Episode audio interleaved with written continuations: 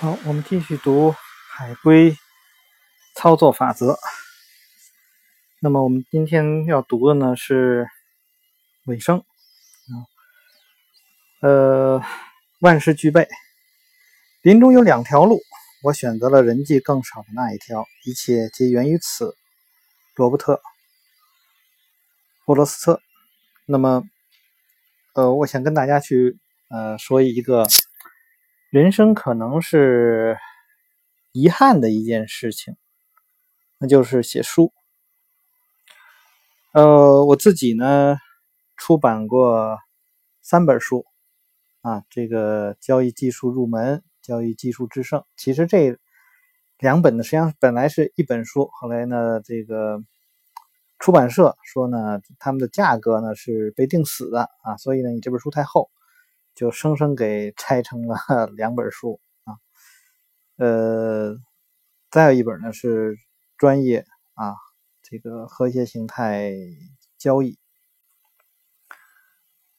每一次写完书以后的遗憾就是这本书没写好啊。你会发现，每次写完书以后啊，都会留有这样或那样的问题。这就是一种遗憾，因为实际上就和我们做交易是一样，就是当你摁下这个买入，或者是摁下卖出之后呢，总会觉得哎呀，可能这次买的不够好啊，或者哎呀，这次呢卖的不够好啊。往往在交易的时候会有这样的感觉，就是如果你进场的时候很难进。嗯，就是，哎，我老找不到这个价格，它马上就跑了，马上就跑了，说明这个时候呢，呃，市场的这个力度是很强的啊，因为价格一直在跑，然后你又不停的撤单，然后去买入，因为这个其实上，呃，我们可以完全用一个市价单，但是呢，很多交易者愿意呢用这个当天最离我们最近的那个卖一的价格来这个成交，但是有时候就成交不了啊，因为这个时候。市场会啊快速的这个上涨，卖出的时候同样是，然后你会发现是什么呢？就是，呃，当你很顺利的去进场了，可能这张单子呢往往会这个亏损，而你倒过几次，然后再进场的时候呢，或者说出场的时候呢，这张单子很有可能是一张比较好的单子，所以当你一一进场说，哎呀，你觉得好像。很顺利，然后就有一个遗憾，就是哎呀，这次可能又做错了啊！反正我会啊，这个遇到我遇到过好几次是这样的事情，呃，所以在这个写书的时候啊，就是刚才说了很多留下的遗憾啊，就是我的遗憾并不是说我书上有哪些错误的句子啊，或者说是错字啊，遗憾我不遗憾不在这个地方。通常的遗憾就是，哎，我有一个什么点子，啊，这个一种思路没有写到书里去，啊，总会有留有这样的这样或那样的这种遗憾。啊，比如说，呃，我最后一本吧，就是已经出版的最后一本啊，那个专业和谐形态交易。呃，当我写完了以后，我就觉得，哎呀，我应该把一些成交量的东西写进去。那么这个。呃，合约形态和成交量的这些配合，它表现了一种市场的状况。我觉得应该把这些东西写进去，但是呢，在书里头啊，基本上是没有提到成交量的任何的这个、这、个这个、这个、这个因素吧？啊，所以就留着了一个遗憾。那实际上在呃这本书刚出版完，可能也就半年的时间吧。那编辑上找过我说，要不要啊做一个这个修订版？啊，一个呢是把书里的一些呃错误改正啊，另外有没有新的东西加进去？然后我就说先等等吧，我等大概一个月的时间，然后我说我回复您。嗯，是这样等了大概一个星期啊，我就觉得不写了啊，这个修正版不写了，因为我想写完了之后依然有遗憾。呃，实际上我每次在我写书的时候，呃，通常不是说这个就是我自己想要出版一本书啊，正好赶到那个时时间段，然后呢，出版社来约稿，然后呢就就写了这样一个写了一本书。呃，每次在写的时候，我认为都是给我自己的呃交易的这种思路吧，然后做了一个规这个整理。那就是这段时间啊，我学会了或者我掌握了这样的一个方法，我觉得这个方法呢是可以和。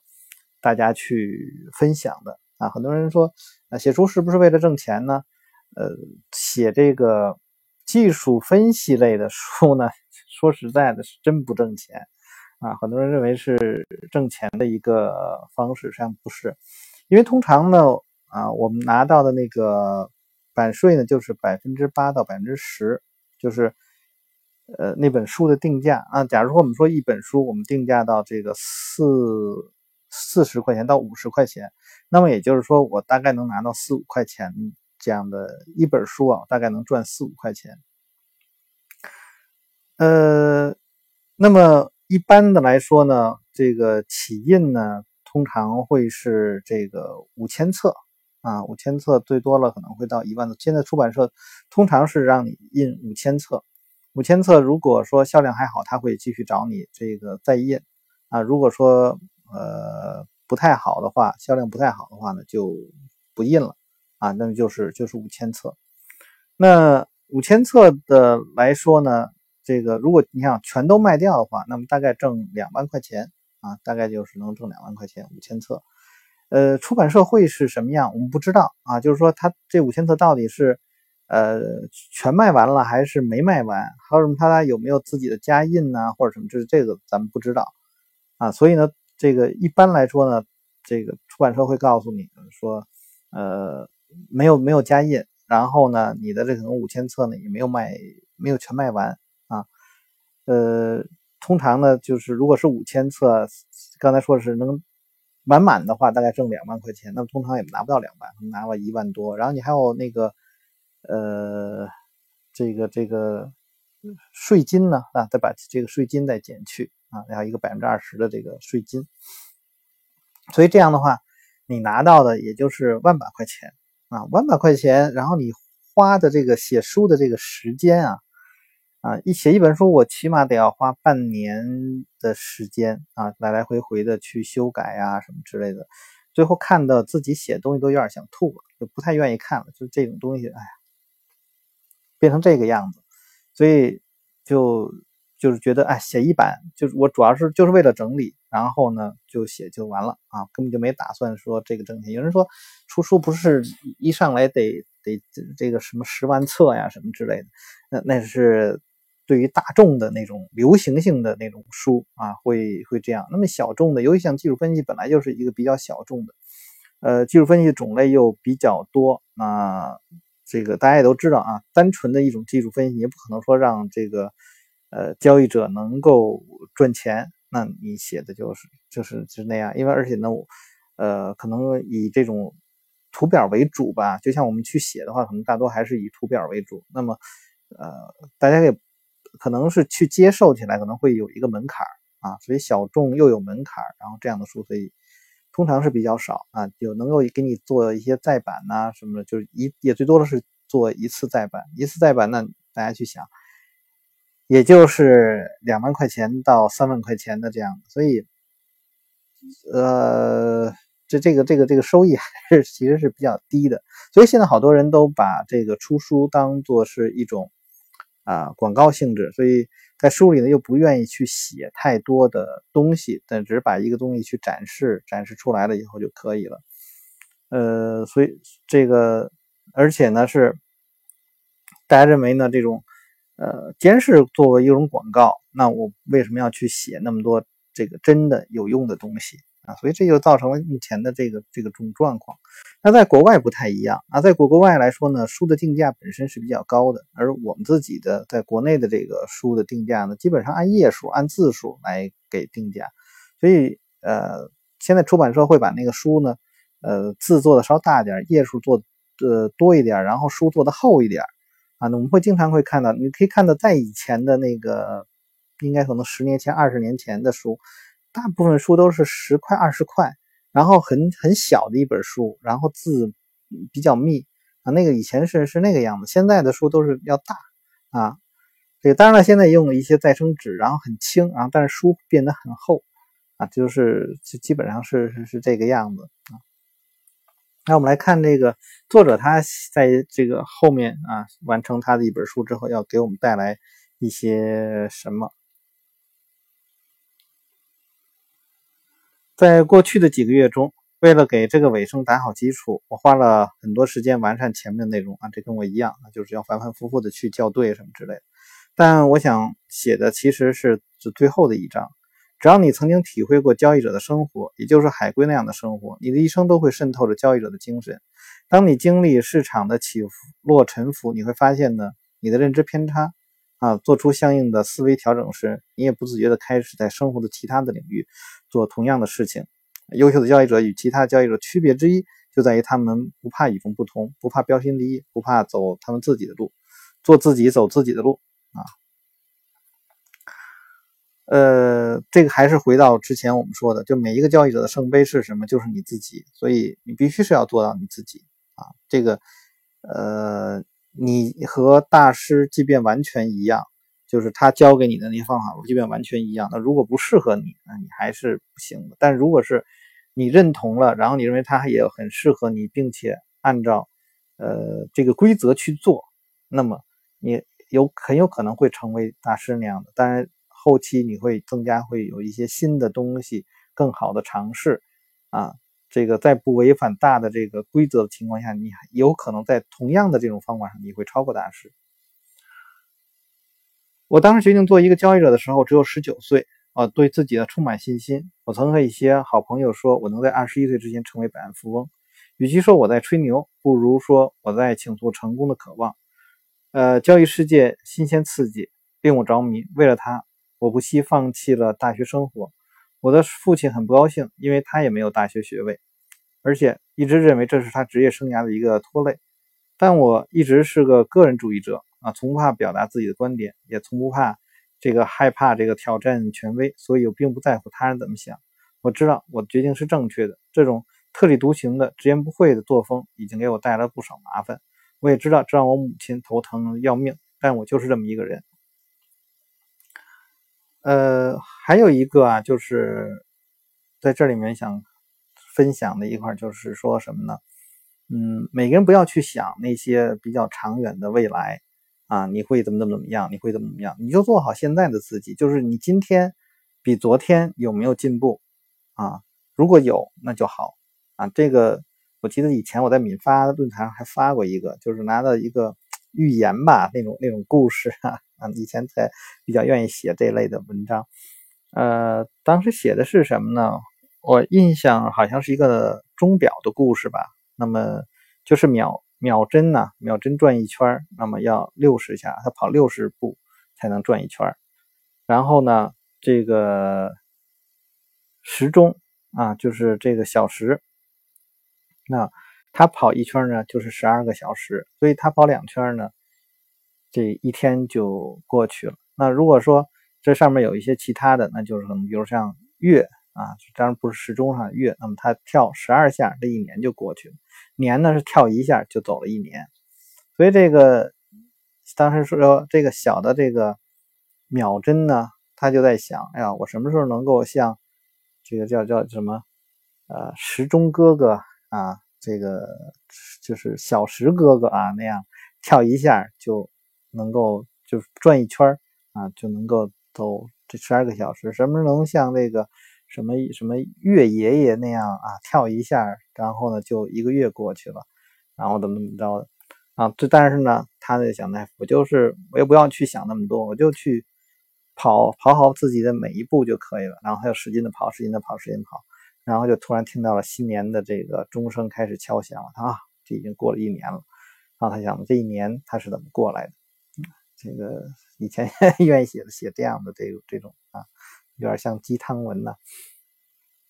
但是在这里面我们可以看到啊，就是作者他也提到过，就是说他没从来没有去想过，他虽然说，哎，我能在二十一岁之前啊成为这个百万富翁，实际上他的这个想法是什么？就是在去改变，每天都在去改变。它既然是一个特立独行，就是改变你自己现在的状况啊！你每天都在改，每天都在改，然后就有可能一天你真的就改了，而且呢，可能未必到二十一岁他就能成为百万富翁，可能可能是二十岁也好，或十九岁半他就可能成为了百万富翁。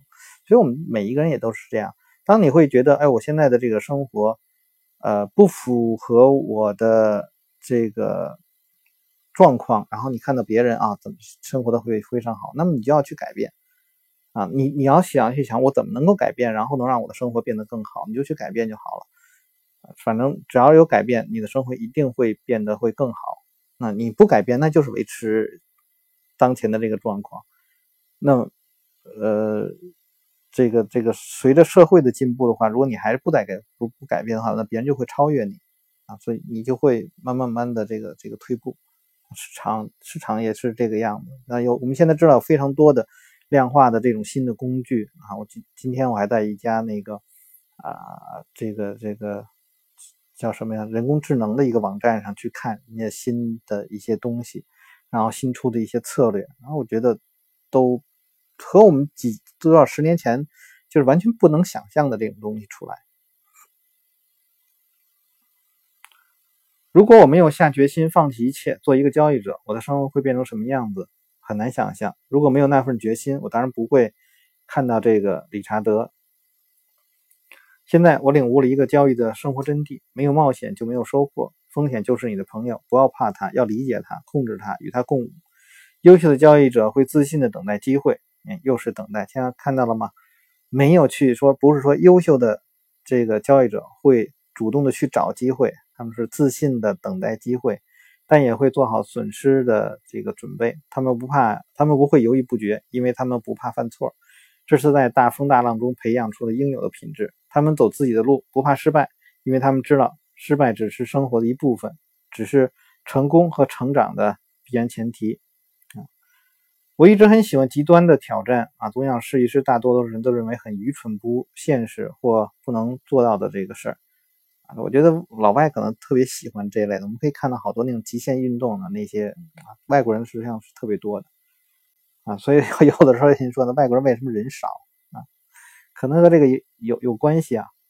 当许多人看到困难时，我就看到了机会，而且很渴望抓住这些机会。我失败过很多次，但从另一个角度来说，我的每一次尝试都是成功，因为我学到了很多新东西。如果别人问我我的人生目标是什么？我会说，当然是让世界变得更加美好。我相信，个人作为能聚集巨大力量，只要每个人都能以某种实实在在的方式来改善我们的世界，哪怕只是微小的改善，这是一个很有意义的目标。假如我一直留在交易行业中，没有尝试过新鲜事物，我会比现在富有的多啊，这个也成功的多。其他一些海归就是这么做的。时至今日，他们已经是行业中的佼佼者。手头管理着数亿啊，甚至数十亿的美元对冲基金。同样的，如果我坚持在软件业中的某个领域钻研下去，我也可能会比现在更成功。至少以世俗标准来看是这样的。坦率地说，我不在乎别人怎么评价我的成败，他们不会知道我的一生是否有意义，是呃我是否生活的快乐而又充实，只有我自己知道。远离梦想的人生轨道。我的老朋友们大都觉得我正在陷入某种旷日持久的中年危机。在他们眼中，我大概有点不负责任，有违传统啊。假如所谓的中年危机是指一个人了解自己的生活，不肯接受社会和媒体所设定的一些成功标准的话，那我承认我有中年危机，而且我强烈的建议你也约上这样的危机，因为没有什么这种危机的生活太没有意思了。有太多的人已经迷失在对世俗目标的空洞追求中，就是为了取悦父母和老师，就为了得到一份好工作，就为了赚大钱。他们走上了一条由别人设计的路，而不是自己选择的路啊！我觉得，呃，像我这样天天在家的人吧，我觉得还好啊。那有时候对那种呃欲望那种那种追求，好像是这个比较比较低啊。比如说啊，我在在北京的时候呢，我就是过着城市的这种这种生活。那我回到马来西亚的时候，就是过乡间的那种生活。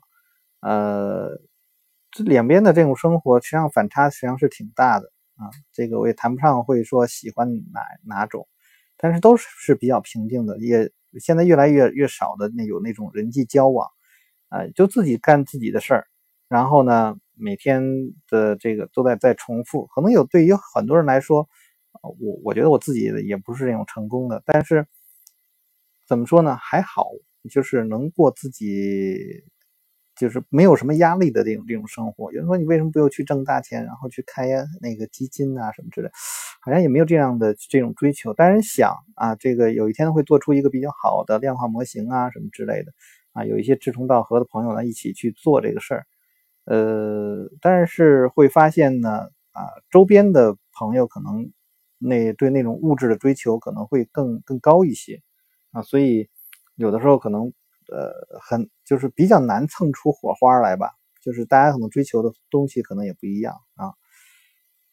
呃，每个人都有每个人忙的那种事情，我觉得他说的这个跟我现在实际上处的这种状态实际上还是挺挺接近的啊。啊，对于某些人来说，这条路从小学就开始了；对其他一些人来说，这条路或许是在大学阶段啊，或许是在他们真正就业开始承担责任之后。不管怎么说。这条路上让他们远离了自己的梦想，远离了曾经的目标。他们忘记了一个事实啊，他们还有选择权，随时可以决定去做其他的事情。或许可以离开现在道路，去稍微探索一下这个世界，审视一下自己啊。世界这么大，让我去看一看。像当初呃十多年前吧，那个从这个公司离职啊，这个辞职，然后就就就回去回家了。啊，实际上我觉得当时也是就是这样的一种选择。我觉得如果当时我在公司，呃，再继续去干，那么到现在来讲，应该也工作有二二十多年了吧。那么挣的应该没有现在的多。第一个是没有挣现在的多，第二呢，可能啊每天压力还是挺大的。因为我为什么去辞职呢？主要是因为我觉得那个生活或者那个工作太。太单调了啊！以前我是做财务的，那么基本上吧，我每个月的同一天啊，那么都在干同样的事情啊，每个月的同一天都在干同样的事情，这周而复始，几一年一年一年一年的这样干了很多年，我觉得呃实在是没有意思。然后呢，我觉得我之前学财务，我觉得我对这个财务来说。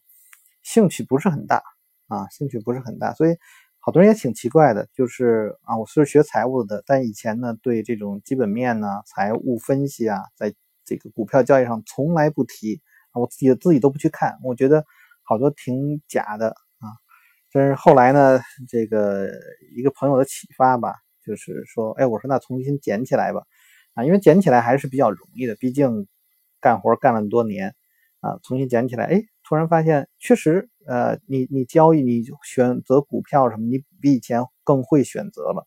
但是呢，比如把握时机呀，或者什么之类的，还是用技术分析。我觉得可能脑子里头这种思维逻辑吧，都是技术分析的这一套。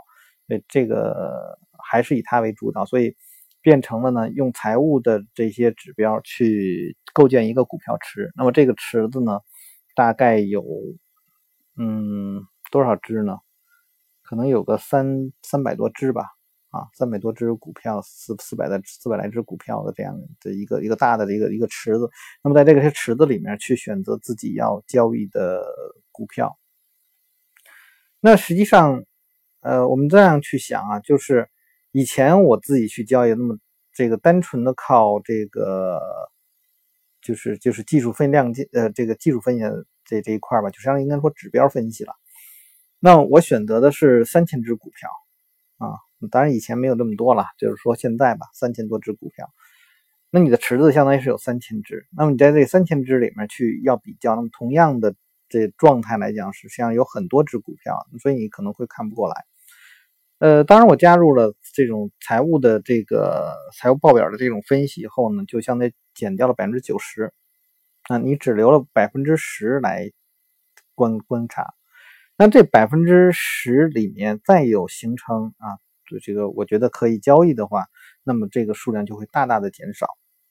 那么为什么要用这个财务指标的呢？实际上以前没有用的时候，我觉得可能呃股票都差不多但是当我们去看这个使用了一些财务的这种分析工具，去看整个市场的时候，你会发现是什么呢？中国股市说实在的，垃圾真多啊，垃圾真多。呃，曾经和一个朋友聊过，说这个按照一个比较好的一个标准来说，中国的上市公司能达到一个好公司的这种标准来讲，大概也就是百分之三左右啊，就是说有大概有一百一百多家啊，一百多家的股票，这些股票是值得你去去去投资的，其他的股票就全都扔掉了。啊，只有百分之三，这样我觉得这跟我们在做交易的这些人里面，最终啊哪些人能够获这个获利，那大概也就是在百分之三左右。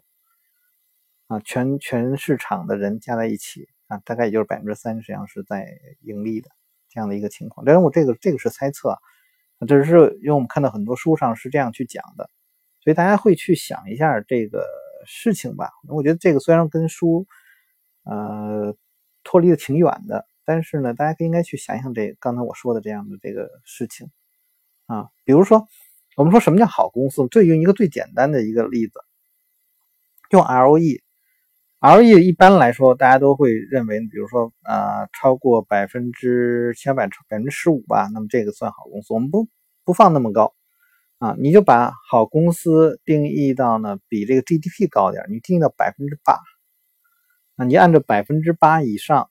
的这个 ROE，你去选一下股票，你看中国的股票，好股票有多少只？我们这这假定是一个好啊，只只算是一个好，因为它跑赢了这个 GDP 的这个增长啊，这是一。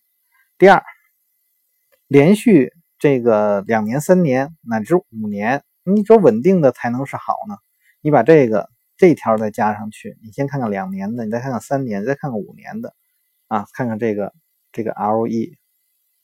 也还是根据每年的 GDP，你可能稍稍微的变做一些变动，啊，能够跑赢这个中国中国经济的啊，连续的跑赢，那你看有有多少？那就就会会更少啊。这这个这是只是一个简单的，这是我们只是刚刚说跑赢国家的这个 GDP。那你要是跑赢，比如说你还可以看看啊，哪些行业跑赢了国家的。啊，那你的这个股票能不能跑赢行业的？那你再去看就更少。所以，当这些公司好的公司比较少的这种情况下，那么今天实际上在我的这个微信公众号里面，还有一个人在问啊，说，呃，都说啊，股市呢是经济的晴雨表，那么。怎么看现在的这个市场啊？然后和这个就是这个经济状况。那么我们具体的国家的情况我们不知道，但是我们就从这个，只是说两点吧，就是一个比另外一个，就另外就这两个是相互的这种啊反应。那么反应的时候，那我们就会知道一种全市场的这个就股市里面的股票大部分都是垃圾。只有很少的股票是真正的好的股票，成长性的这种股票。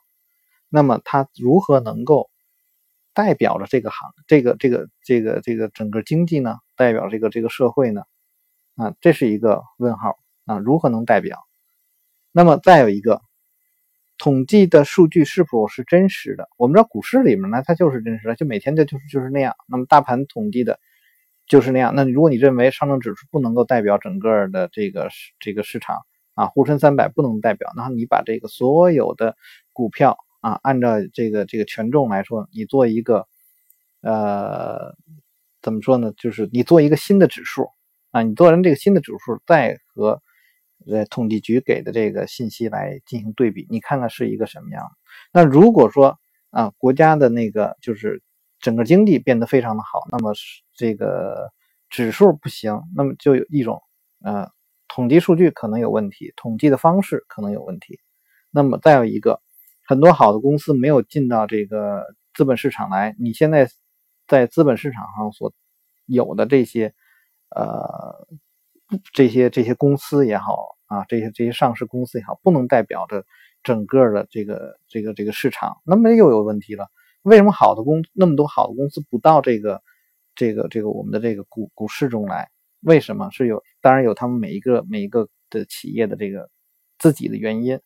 那这个就比较难说，因为两因为你有两个参数，两个参数都有都有这个不很多种的变化，所以就很难解释。那么我觉得，反正像以前吧，我们在学的时候一直认为。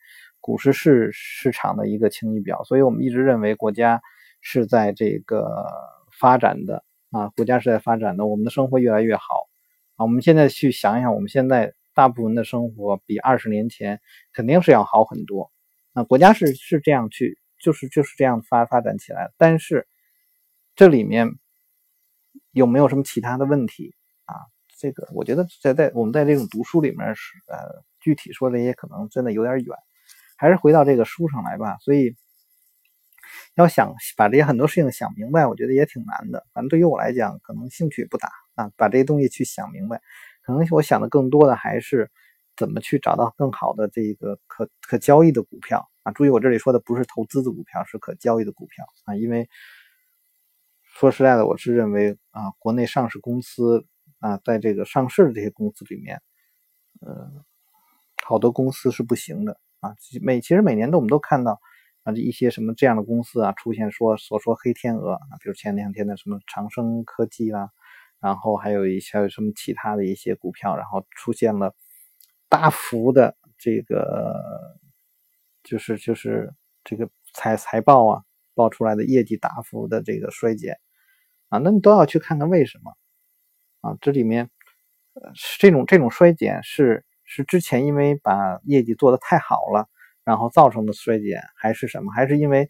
他为了以后的业绩会更好，对于当前进行的衰减，就不知道啊，这个我们都不知道。也许它是正常的，也许它是经过改的，那么很难说了。所以这个好多人也都说，这个股市这一块我们不相信这些呃财报的这些东西。我觉得你先假定这些东西都是好的，都是对的，那么。你还要去看价格是不是对这个所谓的价值是一种确认，如果是，那你就去做就好了啊。所以这样的话，我们在交易的时候也要对这个所有的股票的这个价值呃那个价格做一些定义啊，什么样的是好的股票啊？这种技术分析上是有利的，把这些东西和那个好的价值的那个那些公司你都放到一起。我们就认为，我们只找好的公司以及好的价格就可以了。好，我们再看继续下面，我这说的这个太远了啊。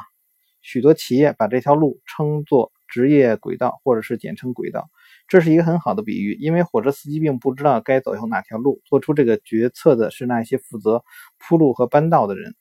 最近我经常思考这个现象，我发现大多数人都是因为害怕失败而放弃梦想的。他们觉得，与其自己开拓一条生死未卜的新路，不如选择一个有把握的啊。那么肯定是是这样，因为更容易嘛，阻力最小嘛。你自己去开拓多困难？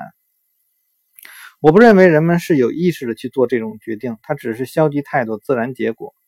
人们不会对自己说：“我想到一家我讨厌的公司做一份无聊的工作，一切都是自然发生的。”也就是说，人们是不经意踏上轨道的。一旦上了轨道，离开轨道就需要有意识的这个努力了。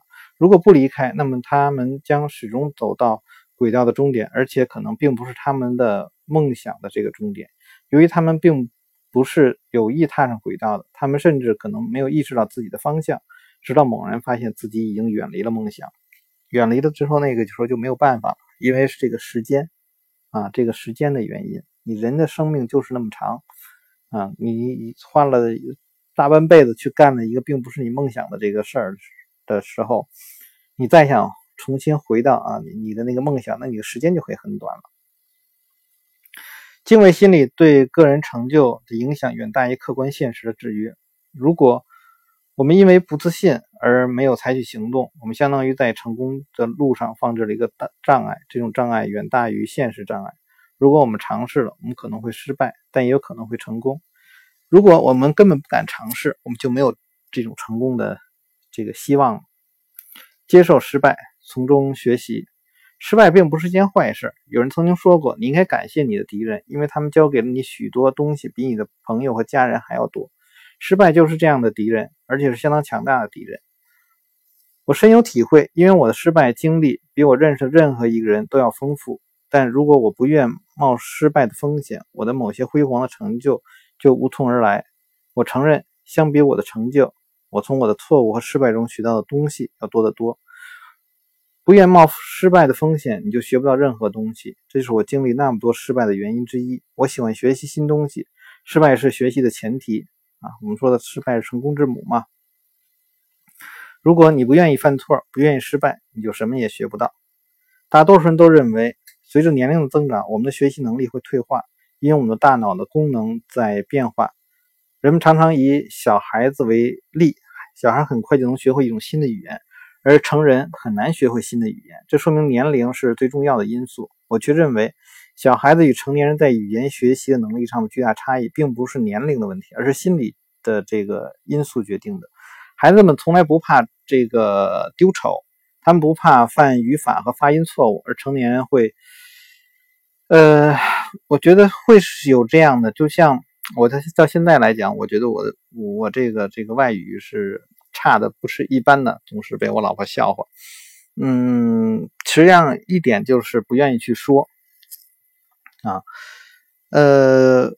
不愿意说，然后呢，慢慢慢的，就是一次说错了，被人笑话以后呢，就越来越不愿意去说，然后导致后面就就不行了啊。呃，还有一点呢，我觉得是为什么老掌握不好，因为你每天有很很多其他的事情。啊，很多很多很多其他事情。然后你对于这个学一门新的语言来说，那个新的语言你要练习。你想一个小孩他每天他没有什么逻辑的这个这种思维啊，这种想法，他不是另外一种语言再去去考，他就是用你正在教的这种语言再去思考问题，然后逐步逐步建成建立起来的这种逻辑。然后对于每一些东西来讲，他总是在重复，因为他知道，哎，你说这个东西，然后别人就会明白；说这样的一个，别人就会明白。然后他不怕失败啊，反正我这次，因为他没有失败的这种概念，而且呢，对于这个失败来说呢，呃，他没有什么代价的这个认知，这不像我们成年人以后，就是对这种失败的这种认知啊来说呢，就是说特别特别强烈。啊，这个从从小的这种教育吧，也会是这样。我们都什么叫做到最好啊？不能有失败。呃，因为我在我的 QQ 群里头，就经常会遇到这样的朋友，就是他们在解读一个事情的时候，就是要最终要获得唯一的一个答案。比如说现在对于嗯，比如明天市场是什么样，嗯，我们通常会做出一个。准备明天啊，市场如果是这个样，那我可能我会去做多；明天是那个样，那么我就不去做多。然后呢，他的理解就是明天如果那样你就去做，如果你不那样你就去做空啊，这一下子就变得不一样了。然后后面就会有很多很多的这这种这种变化，它都会是在建立在一种错误的这种这种状况下啊，这是这是非常非常多的人的这个这个问题。啊，大家都会，呃，怎么会怎么怎么去说呢？就是很多人在做股票的时候，然后就会去问别人也好，或者什么着，明天啊买不买每每每这个某一只股票啊？他你跟他说很多的，然后我要有这样的策略，这样的或者他脑子里就想，明天买还是不买啊？这个买，那就明天就就就来，不不顾任何的这个事情就就来。这个是因为就想要得得到唯一的一种一种答案吧？对，我觉得这种错误的这个理解就是就没有啊。那我可能这会儿又要跑题了。那我还是回到刚才说的这个，对于这种就是小孩子去学的时候，他就比较单一。那我们现在呃这个做错的时候，我们要付出钱的啊。你交一次股票错了，你就要有。就要要付出这个这个钱呢，有的人可能这个仓位比较重啊，这个错一次可能就是一个月的工资就没有了，然后这个月怎么活？然后你这个时候对你的影响是非常大的。那每个人都会去考虑这种就就就叫患得患失啊。我觉得应该是是这样，小孩子是没有的，小而且小孩子的这个想法特都是都是很单一的，很单纯的。呃，我最近搬到了阿根廷的布宜诺斯艾利斯，在那里结识了不同年龄和国籍的很多学习西班牙语的学生。我注意到，有些刚到阿根廷不到几个月的学生，已经可以用西班牙语进行基本的交谈了。尽管他们在来到这个国家之前从未接触过这部分语言，但是还有一些曾在学习这个学校学过西班牙语的学生，却不能流利的交谈。尽管他们已经在布宜诺斯艾利斯住了几个星期，而且上了大量的语言课。这种差异几乎完全根源于心理因素，也就是对犯错和丢丑的恐惧程度。有些人不在乎发音怎么样，敢于这个开口。他们知道每一个学习新语言的人都会难免犯错，这是进一步的一个必然的过程。他们会坦然面对错误，从错误中，呃，吸取经验。每当其他人面对他们的蹩脚表达、茫然不知所云时，他们都会进步。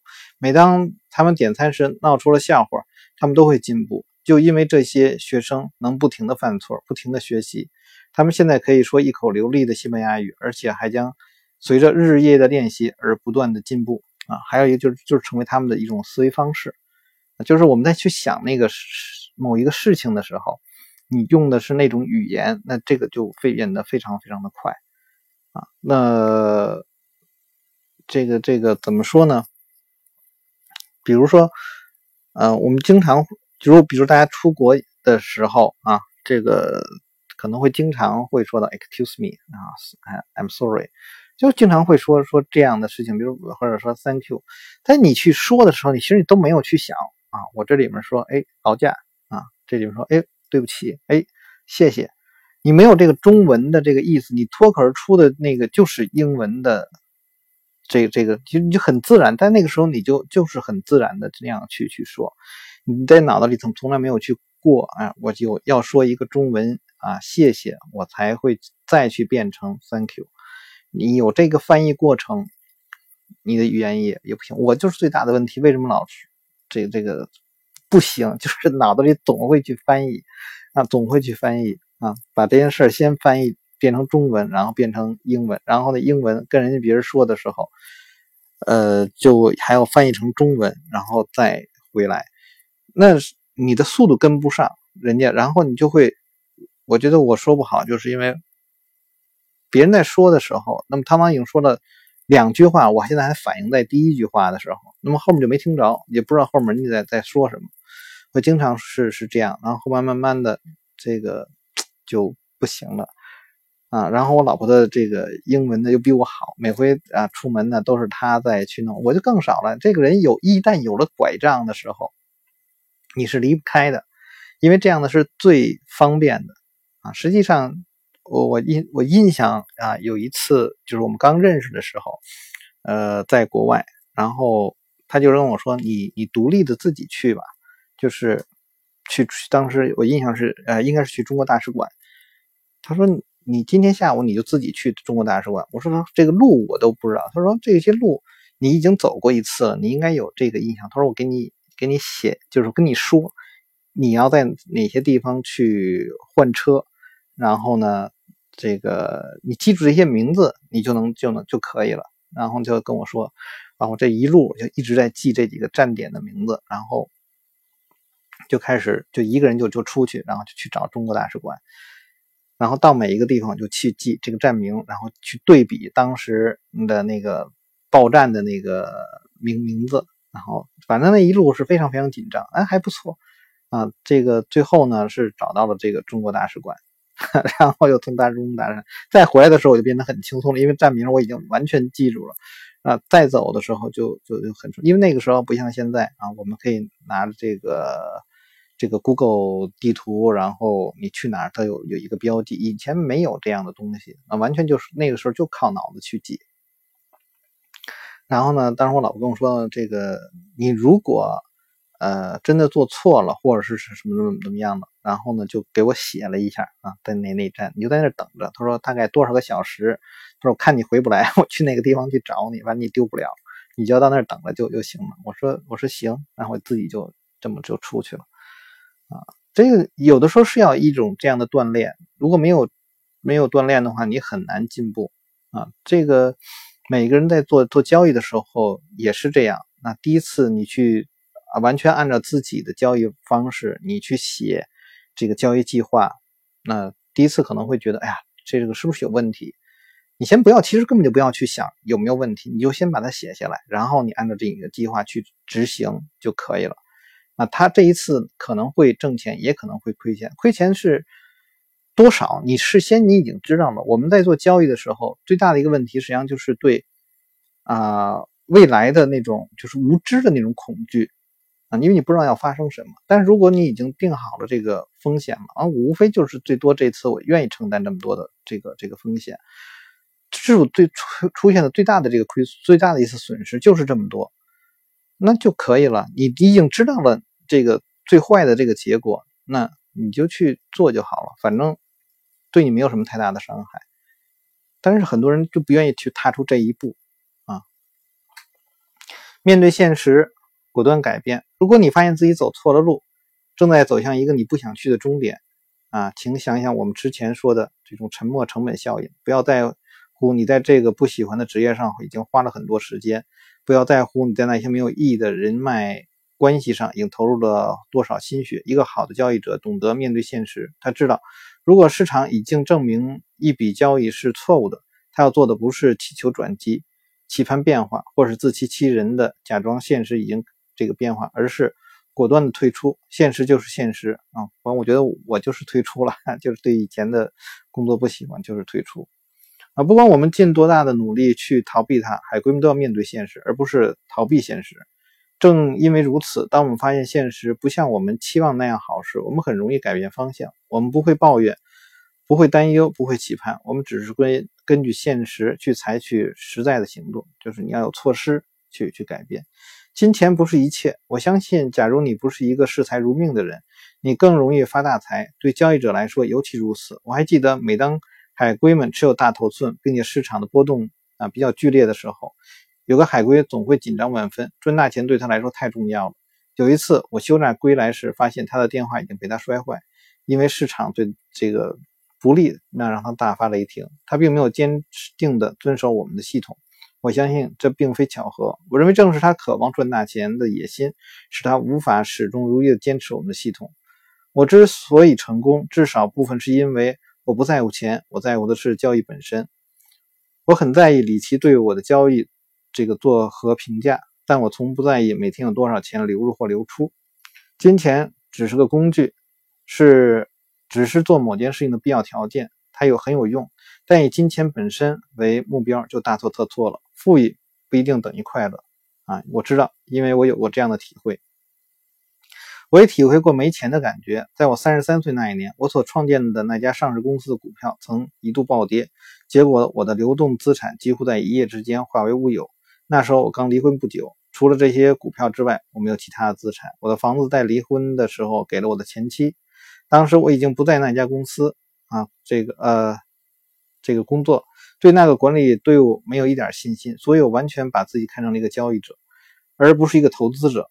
既然我是个交易者，而股价正在下跌，那么我应该卖出。不幸的是，市场很不活跃，做市商也无所作为，而且我的股份太多啊，一不小心，股票很可能被我的大卖单砸到一钱不值的程度，所以我只好慢慢来啊，每几个星期卖出这个一万到两万股，几个月之后才算结束。当时我正忙着创建一家航空公司，于是我把卖掉的股票的钱用在了创业支出和个人生计上。我已经无从选择，我的钱原本。足以应付几年的花销，但几乎是在一夜之间，我只能支撑不到两个月了。我必须找一份工作。自海归计划实施以来，我还从未没给从未给任何人打过工。实际上，除了丹尼斯和我在高中和大学里的第一份兼职编程工作，我就从未替别人工作过。哎呀，我觉得跟我挺像，我就之前干过一份 一份工作，然后再也没干过，没给别人干过啊。我花了几个月的时间寻找一份有趣的工作，最后呢，给一个小网络创业公司的某个营销项目当起了顾问。那时候我已经是名副其实的一文不一文不名，几乎到了没钱住酒店的程度。直到拿到了第一份薪水，才算缓了一口气。有些人也许会说这是一段惨痛的经历，但我不这么认为。呃，状况的变化对我真正的热爱生活并没有太多的影响。我喜欢与朋友们外出聚餐，喜欢与有趣的人聊天，喜欢与人讨论那些极富挑战性的事儿，诸如此类。